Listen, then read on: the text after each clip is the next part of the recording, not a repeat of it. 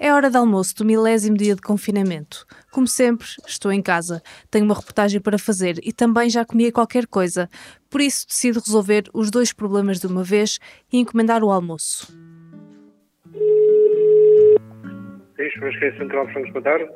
Sim, boa tarde. Olha, gostava de fazer uma encomenda, por favor. Sim, sim. Era um frango no churrasco e uma dose de batata. Sim. Ah, quanto é que é? 5, 6, 7, 8 e 70. Ok. E aceita bitcoins? Uh, acho que esses cartões não aceitamos. Os bitcoins. Aceita, aceita, menina. Aceitam? E, e como é que eu posso fazer o pagamento? É multibanco. Encontrei a churrasqueira central de francos no CoinMap, um mapa colaborativo que reúne serviços que aceitam pagamentos em criptomoedas. Foi criado pela CoinFlip, a maior operadora de multibancos de Bitcoin dos Estados Unidos. Na cidade do Porto, onde moro, um dos serviços a aceitar criptomoedas era esta churrasqueira na zona de francos. Fui então buscar o almoço e tirar as minhas dúvidas. Olá, boa tarde. Tinha uma encomenda de frango com batatas? Vai querer picante. Sim, por favor. Quem me serviu foi José Marques, proprietário da churrasqueira, e aquele que ouvimos há bocado dizer ao fundo que aceitavam bitcoins. Ora, então, quanto é que vai ser? 7,60, por favor. Agora, agora, se eu tivesse criptomoedas para gastar, como é que seria este processo? Como é que eu pagava? Nós temos aqui eh, clientes que têm um cartão que, que é o cartão da Binance, que é da moeda digital, e o cliente chega aqui e faz o pagamento pronto, no TPA como se fosse um cartão multibanco normal de um banco qualquer. Em euros, então. Sim, a gente recebe em euros, exato. A Binance que José mencionou é uma corretora de criptomoedas. Permite comprar e negociar mais de 100 tipos de moedas digitais e funciona também como uma espécie de casa de câmbio para criptomoedas. Esta plataforma oferece um cartão Visa que os clientes podem carregar com várias criptomoedas. Podem convertê-las para a moeda local e fazer pagamentos em qualquer sítio que tenha um terminal de multibanco. Há vários outros cartões a prestar o mesmo serviço.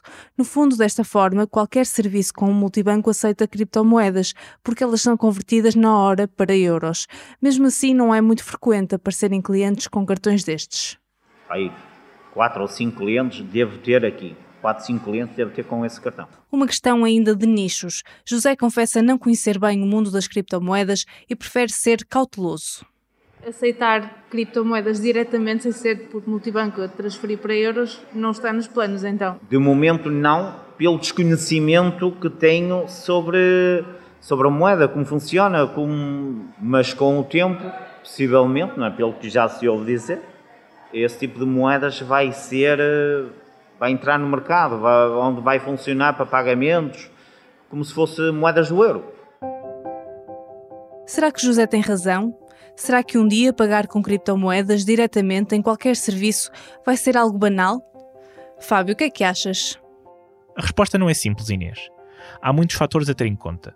Por um lado, já existem muitos serviços em Portugal que aceitam pagamentos em criptomoedas. Por outro, esta moeda digital está lentamente a deixar de ser isso mesmo, moeda, e a transformar-se em algo mais.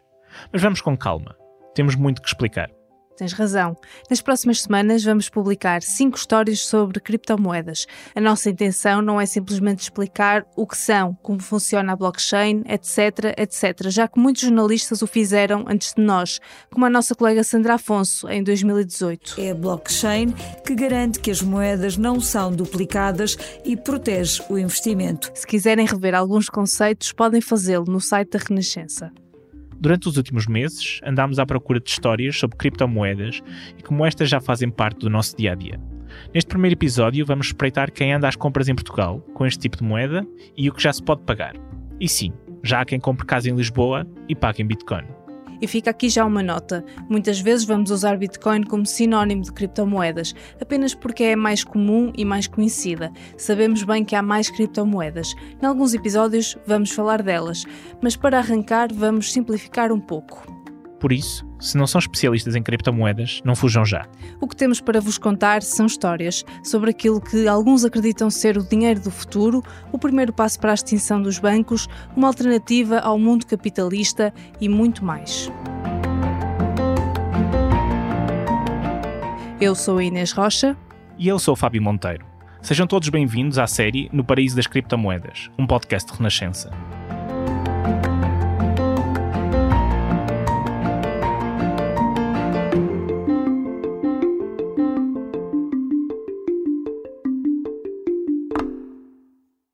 Comprar um frango no churrasco é apenas a ponta do iceberg do que hoje já é possível pagar em Portugal com criptomoedas. Em 2021 é possível fazer muito mais do que isso. Por exemplo, pagar os honorários de um advogado. Para a primeira história deste episódio, o Fábio conversou com a Filipa Correia Vilas, uma advogada que já há alguns anos aceita pagamentos em criptomoedas, apesar de ainda serem poucos os clientes. Da mesma forma que não há religiões sem Deus, não há convertidos sem Messias.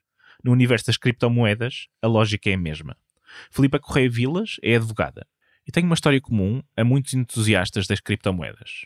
Há alguns anos, pessoas que lhe eram próximas convenceram-na a investir em Bitcoin. No caso dela, foram um ex-namorado e um primo.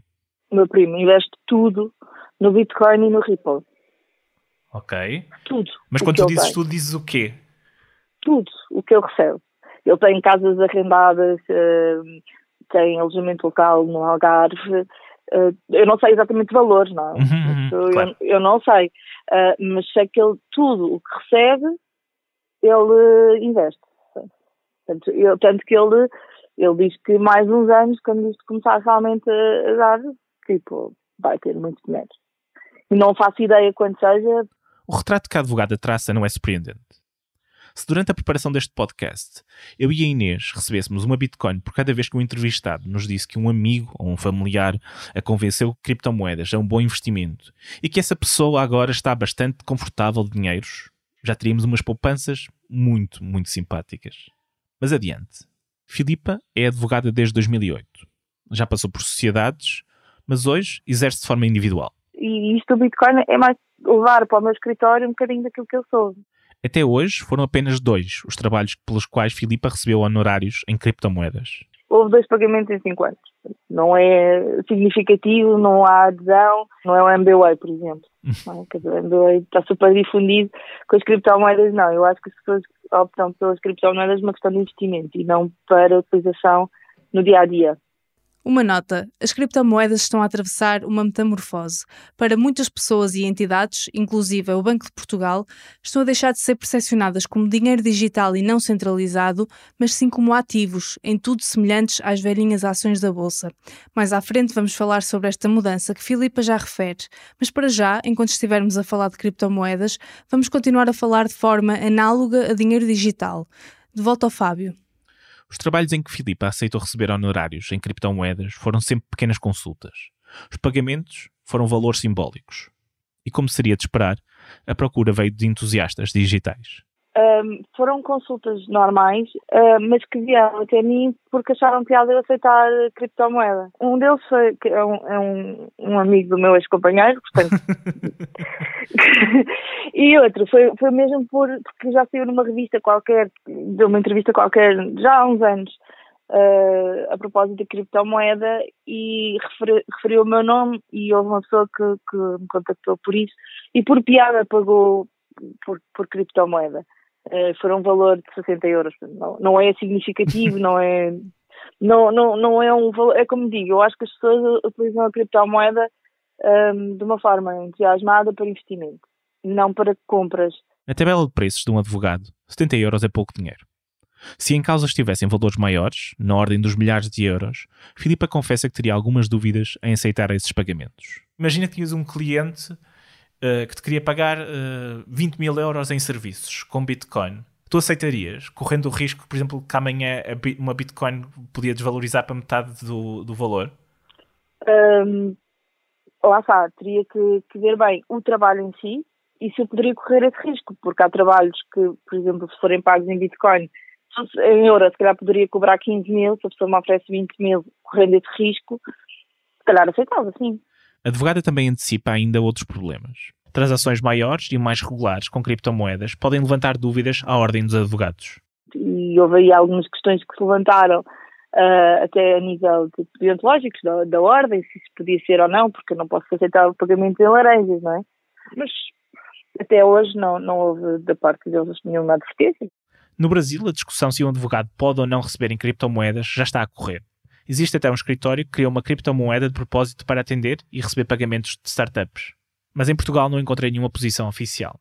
Liguei por isso a Luís Menezes Leitão, bastonário da Ordem dos Advogados. Não vi essa matéria ainda, terei que ver essa situação, mas nós não fomos informados de nada, nem temos nenhum conhecimento nenhum de haver uma situação desse género.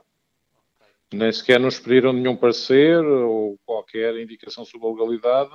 Uh, nos últimos tempos, não, desde que eu, pelo menos, eu comecei o mandato, não, não recebemos nada sobre essa situação. Tendo em conta as palavras do bastonário, Filipe parece encarnar mesmo uma raridade. Mas isso não a preocupa. No que toca a Bitcoin, a advogada tem apenas um arrependimento: não ter ouvido o primo mais cedo. E eu lembro-me que ele, quando falou nisso a primeira vez com a minha mãe, minha mãe deu-lhe 500 euros para ele comprar um Bitcoin. Só que a minha prima, a mãe dele, disse: Ai, não, pá, não faças isso, que depois ainda ficamos. Coisa, então, então devolveu os 500 euros à minha mãe e vendeu o Bitcoin. E eu pensei: Não, mas porquê? E a minha mãe só me contou isso muito mais tarde. Porquê? Porque isto agora, tipo, 500 euros agora está de 40 mil. Uh, pronto. Quem é que nessa história está arrependido de quê? Eu estou arrependida da minha mãe não ter dito e não ter investido tudo lá também, não é? A 300 e tal euros, aquilo nem chegava a 500 euros no, um Bitcoin, nós estávamos nos 300 e tal, que ele oscilava assim um bocadinho, mas não chegava aos 500 euros. Portanto, aquilo, devíamos ter comprado logo meia dúzia deles, não é? mas não sabemos, não é? Nós nunca sabemos.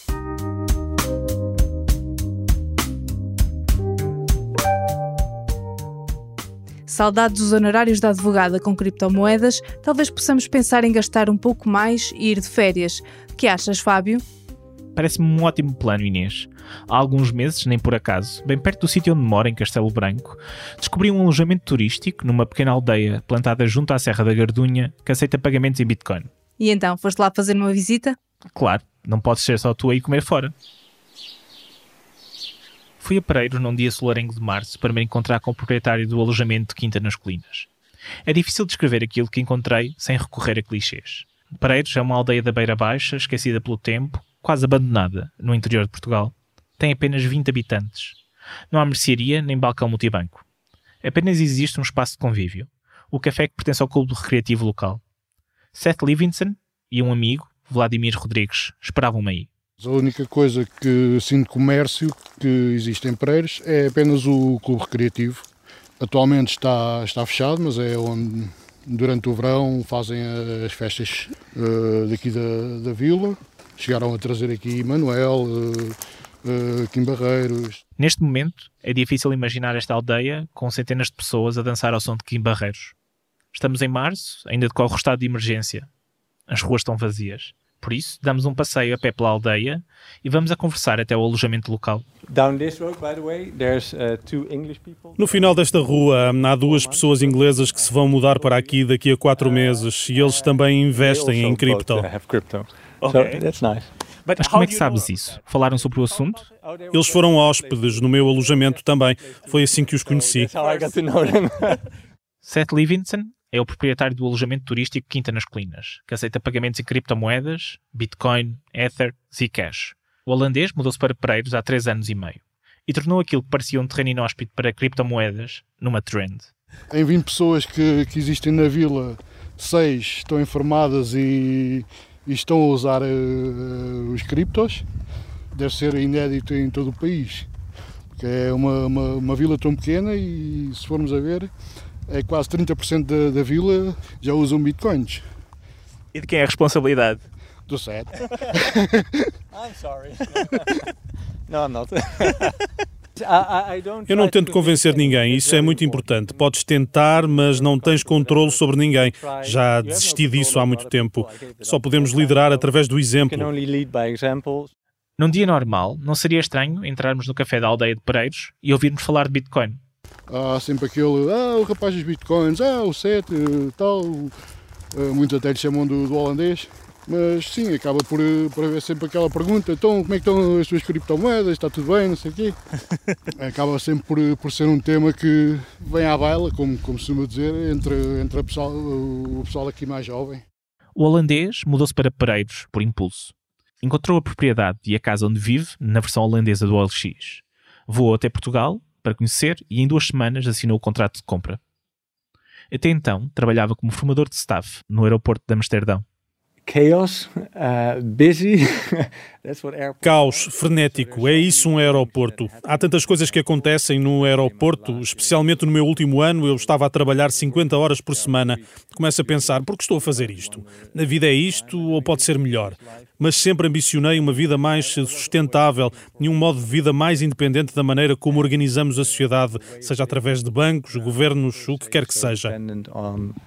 The way we've organized society, whether it's banking or government or whatever. Vladimir, ou Miro, como Seth lhe chama, é um dos convertidos do holandês. Até há pouco mais de um ano, o Lisboeta estava imigrado no Luxemburgo, juntamente com a esposa. Em 2019, quando quis construir uma casa em Portugal, correu o país de norte a sul. Foi Seth, então, que lhe mostrou o terreno que havia de comprar, em Pereiros. Ao falarmos durante uma noite de...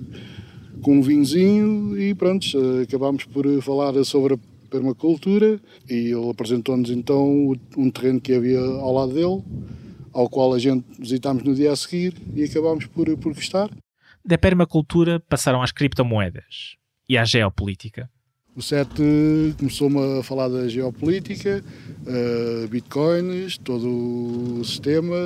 Acabei por voltar a interessar-me pelo assunto e pronto, passado uma semana ou coisa do género de eu andar a chatear constantemente com perguntas, questões, tudo mais, acabei por, eh, por entrar no, no, no ramo de, de, investir nos bitcoins. That's what, what we share. Isso é algo que partilhamos. Permacultura, viver de forma sustentável. É aí também que a Bitcoin entra. É uma forma de viver sem ser muito dependente no sistema. Miro foi mordido pelo bichinho das criptomoedas.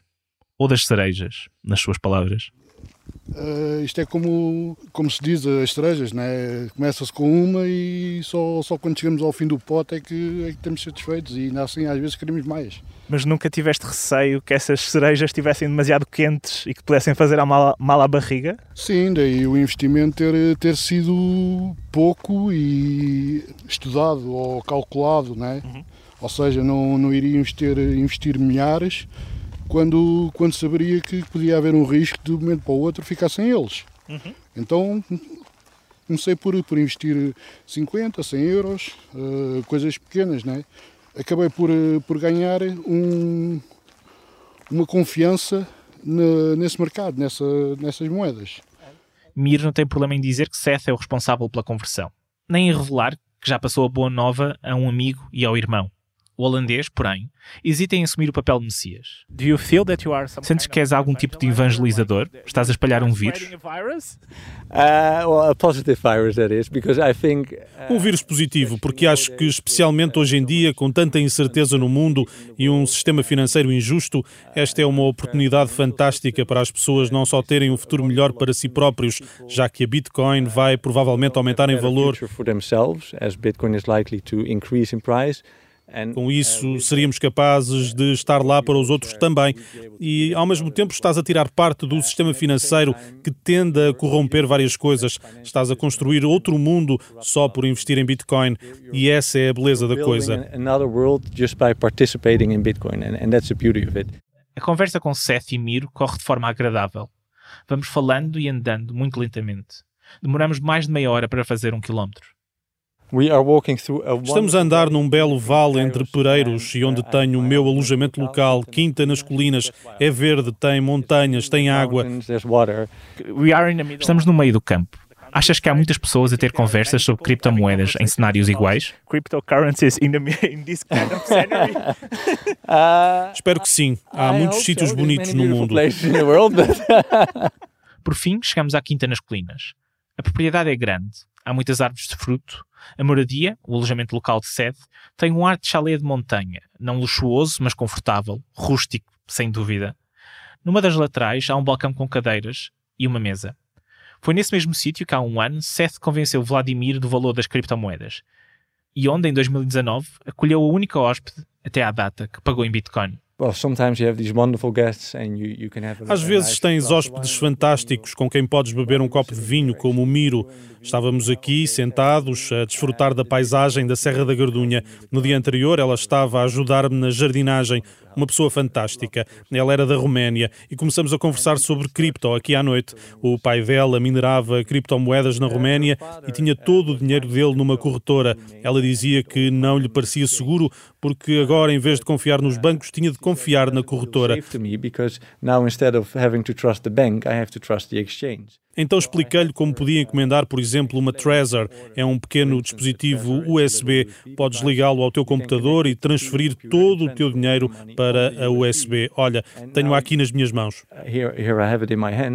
Seth tira do bolso aquilo que à primeira vista parece ser uma pen USB genérica. Só que não é nada disso. É um banco no bolso uma caixa geral de depósitos de trazer por casa. Basicamente, se tiveres dinheiro na tua carteira de cripto, és o teu próprio banco. Sou tão grande como a caixa. Posso criar contas ilimitadas. Essa é a beleza da Bitcoin. És mestre do teu próprio dinheiro. Não há riscos com terceiros. O dispositivo é uma Trezor, uma carteira de criptomoedas que funciona de forma offline. Seth pode transferir para ali todas as suas bitcoins e ficar sem nenhum registro online. E desta forma, ninguém, nenhuma instituição no planeta, nenhum banco, nenhum Estado consegue saber quanto dinheiro o holandês tem. Expliquei isto tudo à hóspede e ela ficou tão grata que disse: Vou reservar mais algumas noites e vou-te pagar em Bitcoin. Dessa forma, ela poderia testar o seu próprio banco que tinha nas mãos. Seth, tal como Filipa, a advogada que ouvimos na história anterior, não vê a Bitcoin como uma moeda, um meio de pagamento corrente. Apesar de aceitar pagamentos, nesse formato, dos hóspedes da Quinta das Colinas. Achas que a Quinta das Colinas está tipo à frente da onda, está a inovar quando aceita criptomoedas? Uh, yes. Uh, Sim, provavelmente, porque não há muitos sítios onde podes pagar com Bitcoin diretamente, mas isso também supõe que as pessoas querem gastar as suas Bitcoins. Eu não conheço quem tenha Bitcoins e queira gastá-las. Não acho que a Bitcoin seja uma moeda que vá ser útil para transações. Há outras que podem fazer com taxas menores, como a Bitcoin Cash ou outras, mas acho que a Bitcoin tem um propósito diferente acho que é uma reserva de valor. Uh, Enquanto fala, Seth segura nas mãos a Trezor, o seu banco por momentos, tenho a impressão que estou perante o cofre mais fácil de assaltar do mundo. Não interessa se o computador é inseguro, se a linha é insegura. Cada transferência tem de ser autorizada nesta pequena máquina. Tem um pequeno ecrã, é o mais seguro possível. É mais seguro que a caixa. E a caixa tem de investir muito na segurança dos sistemas. o que Seth diz não é totalmente correto. Em janeiro deste ano, um grupo de hackers conseguiu abrir uma Trezor em menos de 15 segundos, devido a um bug no software. Mas em defesa do argumento holandês, esse acesso ilegal só foi possível porque os piratas informáticos tinham na sua posse a própria carteira física. É difícil, em todo caso, dizer o que comporta maior risco. Ter o dinheiro num banco, que está sempre sujeito a ataques informáticos, é verdade, a flutuações de mercado, ou numa carteira encriptada que pode ser roubada, perdida, ou pior, Posso perdê-la, posso parti-la. Desde que tenha a minha password de 20 palavras, posso sempre reiniciá-la. E a beleza é que não a tenho escrita em lado nenhum. Está na minha mente. Por isso, qualquer pessoa se pode lembrar de 20 palavras, pode transferir qualquer montante de dinheiro, viajar para qualquer lugar deste planeta e está tudo na tua cabeça. Uh, and it's all in your head. Tudo o que precisas é lembrar-te de 20 palavras, e são palavras fáceis como cão, maçã, árvore, 20 destas. Não tens medo de esquecê-las? Um pouco, porque não tenho a melhor memória. Uh, Mas um bocadinho de prática faz milagres.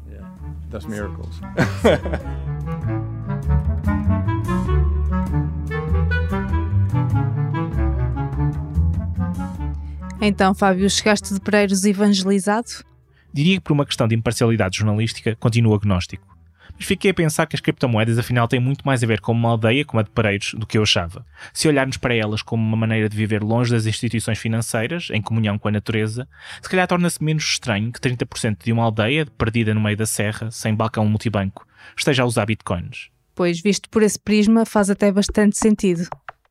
Mas Inês, deixa-me recapitular. Já sabemos que com recurso a criptomoedas é possível comprar uma refeição, os serviços de um advogado ou uma dormida num hotel.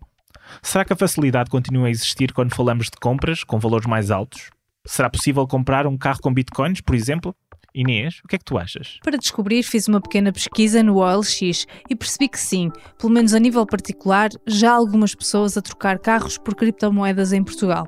Numa dessas pesquisas, encontrei um anúncio a um carro Alfa Romeo em segunda mão com 80 mil quilómetros, que estava à venda por 10 mil euros ou o equivalente em Bitcoin. Contactei o autor do anúncio. Olá, boa tarde, António. Olá, tudo bem? António Barrocas Preto é advogado e um entusiasta da Bitcoin. Eu comecei a investir em criptomoeda em 2017.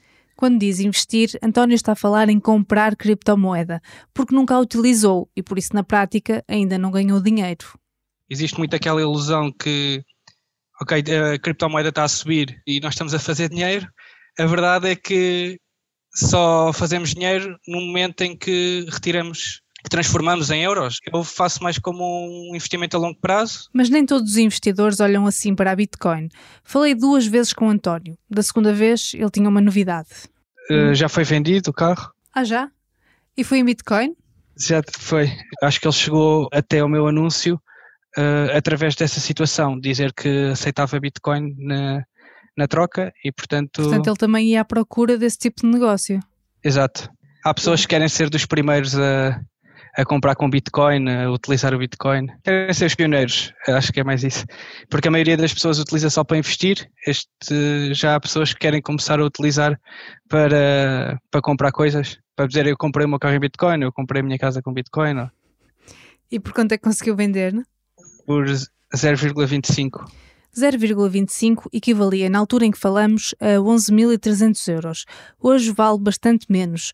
Ainda assim, no momento, António ficou a ganhar, porque conseguiu vender por um valor superior ao que tinha inicialmente no anúncio, 10 mil euros. António não se inclui neste grupo de evangelizadores das maravilhas de pagar tudo com criptomoeda, porque vê a moeda virtual como um ativo, tal como Filipa e Sede, as tais velhinhas ações da bolsa que mencionávamos há pouco como eu acredito que vai valorizar, aquilo que eu até pretendo é ter mais criptomoeda e não desfazer-me dela. O que acaba também por ser mais um entrave a, a, que, a que a moeda circule, não é? Se as pessoas só a querem adquirir e não, não, não, não a querem utilizar, acaba por ser também um entrave. Quando contactei António para saber mais sobre o negócio do carro, ele ofereceu-se para me ajudar noutro tema. Eu trabalho num escritório que faz muito, muita assessoria a investimento estrangeiro e até investimento local para se fazer otimização fiscal. António é advogado fiscalista, conhece bem as leis e os códigos fiscais em Portugal. Por isso, aproveitei a oferta e coloquei-lhe algumas das minhas dúvidas sobre o enquadramento fiscal de tudo isto. Primeira dúvida: nas histórias anteriores já vimos que há serviços em Portugal que começam a aceitar pagamentos em criptomoedas, mas este não é considerado um meio de pagamento oficial. Porquê? a criptomoeda, para já, não pode ser considerada uma moeda fiduciária porque tem uh, alterações constantes de valor. Ok, de facto não dá muita segurança usar uma moeda que num dia vale uma coisa e no dia seguinte pode valer metade. Mas então, como é que é possível já haver negócios feitos com criptomoeda? A legislação ainda não é muito clara relativamente a isto. Há a discussão se é uma compra e venda ou se é uma permuta que se faz, como você poderia fazer uma permuta por eh, outro bem móvel qualquer. Ou seja, voltamos ao tempo das trocas de batatas por cebolas e trocamos um bem por outro bem. Mas outra grande questão que quis esclarecer tem a ver com a política fiscal em Portugal em relação às criptomoedas. Portugal aparece em todas as listas de países amigos do investidor. É visto como um autêntico paraíso fiscal para investidores em criptomoeda. Isto é verdade? Perguntei a alguém que trabalha diariamente com clientes da área das criptomoedas. Catarina Almeida Andrade é advogada especialista em direito fiscal e diz que essa ideia do paraíso fiscal português não é 100% verdadeira. Portugal associado a um paraíso, a, a, à expressão paraíso fiscal é, é, encerra em si um oxímoro, não é? Porque Portugal não pode de maneira nenhuma ser considerado um paraíso fiscal. A informação vinculativa na qual se encoram muitos uh, desses, dessas ideias a respeito de Portugal enquanto paraíso fiscal por, não, por estes rendimentos não estarem sujeitos à tributação, o que nos diz é que se esses rendimentos puderem ser enquadrados como uh, rendimentos uh, empresariais, por exemplo, num, num caso em que uh, alguém tem uma atividade de trading e que por isso tem aqui um caráter regular e, e com uma intenção especulativa, esses ganhos podem ser sujeitos à tributação em sede de categoria B, ou seja, como rendimentos comerciais ou empresariais. A informação vinculativa que Catarina referiu foi lançada pela autoridade tributária em 2016, em resposta a uma dúvida de um contribuinte. A conclusão foi, de acordo com a lei portuguesa, só é possível enquadrar rendimentos com criptomoedas na categoria B do IRS, o que significa que os investimentos mais esporádicos estão livres de impostos. Este entendimento é tudo menos consensual entre especialistas da área. António, por exemplo, não concorda com a AT.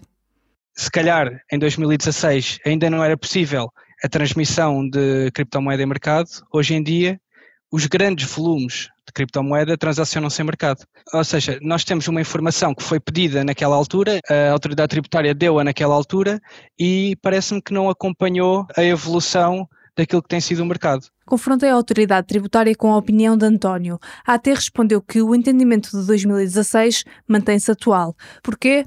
Catarina Almeida Andrade explica a lógica. O contribuinte só tem um ganho quando vende a criptomoeda e as regras a respeito da simples aplicação de, de, capitais estão previstas para, para rendimentos que provenham do investimento realizado e não da, da eliminação desse, desse investimento. Um bocadinho como uma árvore, uh, os rendimentos da aplicação de capitais seriam os frutos da árvore e não a venda da árvore em si.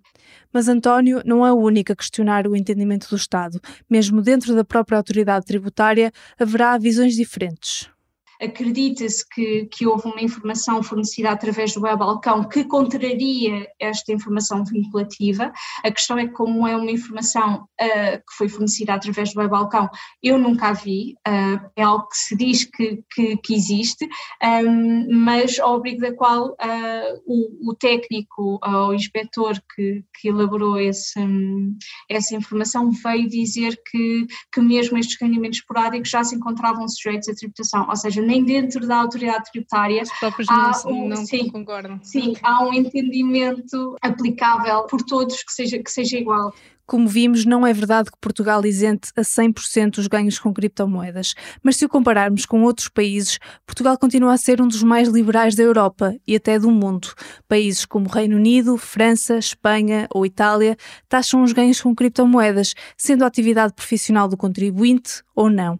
Em Portugal, como não há regras claras estabelecidas, o conselho de Catarina para os investidores é que registrem tudo, para não virem a ter problemas que eu aconselho é, de facto, é que todos os contribuintes que pretendam investir em criptomoedas, quer, quer tenham uma natureza regular ou esporádica, que tenham um registro, um, por exemplo, em Excel, de, da, da, data de aquisição, do montante adquirido, do seu correspondente em euros, um, para que se, no dia em que tenham alguma, alguma questão uh, junto da autoridade tributária possam justificar estes, uh, estes rendimentos.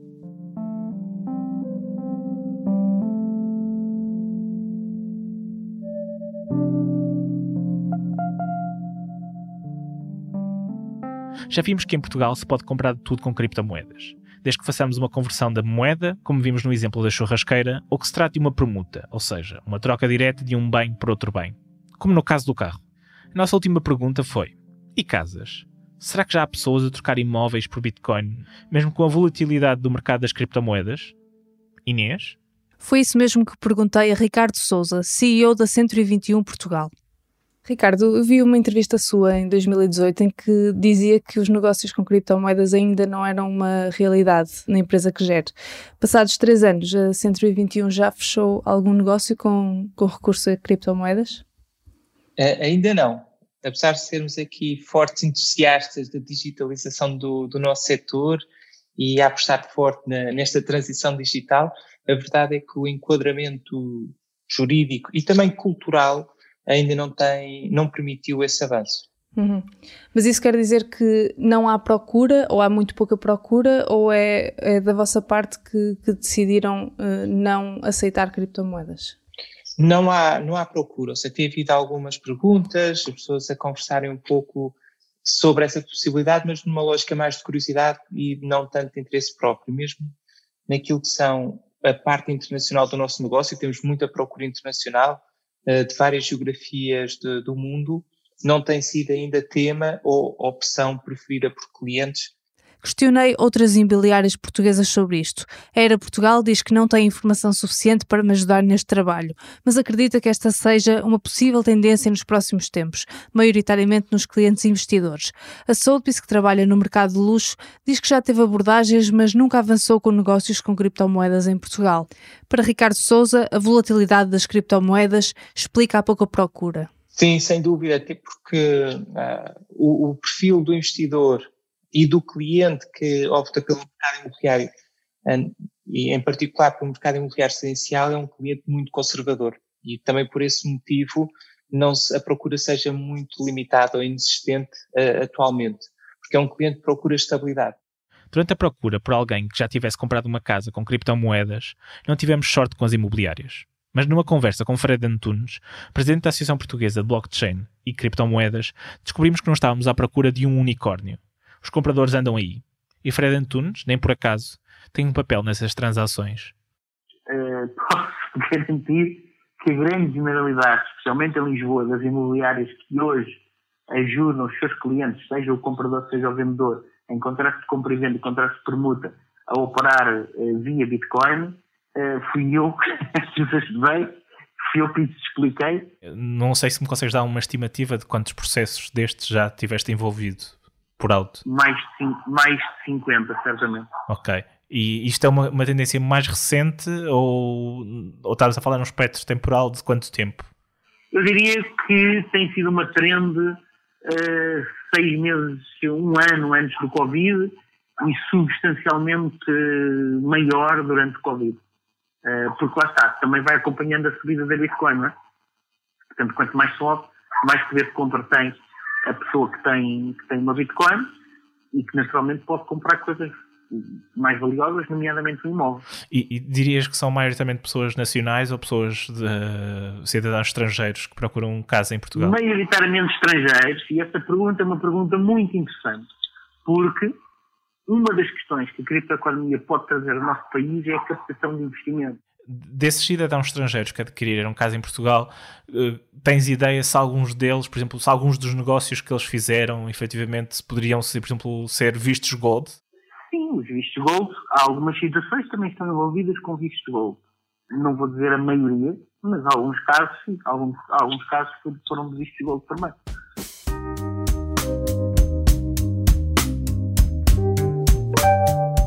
Então, Fábio, o que é que descobrimos neste primeiro episódio? Para já, que em Portugal já é possível comprar tudo com criptomoedas, apesar da maioria dos investidores olhar para elas de outra maneira. Sabemos que há quem queira tornar a Bitcoin um meio de pagamento corrente, mas todas as pessoas com quem falamos veem na moeda digital uma reserva de valor, na qual não gostam muito de mexer. Além disso, Portugal é particularmente permissivo no que toca a taxar os ganhos com criptomoedas. Por isso, não é de estranhar, há muitos cidadãos estrangeiros que escolhem o nosso país para gastar as suas bitcoins. Vimos também que, apesar de ter fama disso, Portugal não é exatamente um paraíso fiscal. Quem dedica a sua vida a 100% a negócios com criptomoedas deve pagar impostos pela atividade. Ainda assim, não há muitos países com tão poucas regras neste âmbito. Mas até aqui está tudo dentro da legalidade. No próximo episódio, olhamos para o lado mais obscuro das criptomoedas e como elas são muitas vezes usadas como um chamariz para mascarar esquemas enganosos ou mesmo fraudulentos e eu não tenho dúvidas nenhumas que é o melhor curso do mercado. Nenhumas. Estão aqui os meninos a dar copy-paste na Wikipedia a vender curso a 400 euros. eu não trabalho com pirâmides financeiras. Não trabalho de maneira nenhuma, pelo contrário. Eu sabendo o que eu sei hoje, eu diria para mim não investir porque é uma furada. Este episódio foi escrito e produzido por mim, Fábio Monteiro, e pela Inês Rocha. A montagem e sonorização é também da Inês Rocha. A edição e coordenação é da Joana Bugar e a pós-produção de áudio foi feita pelo André Peralta.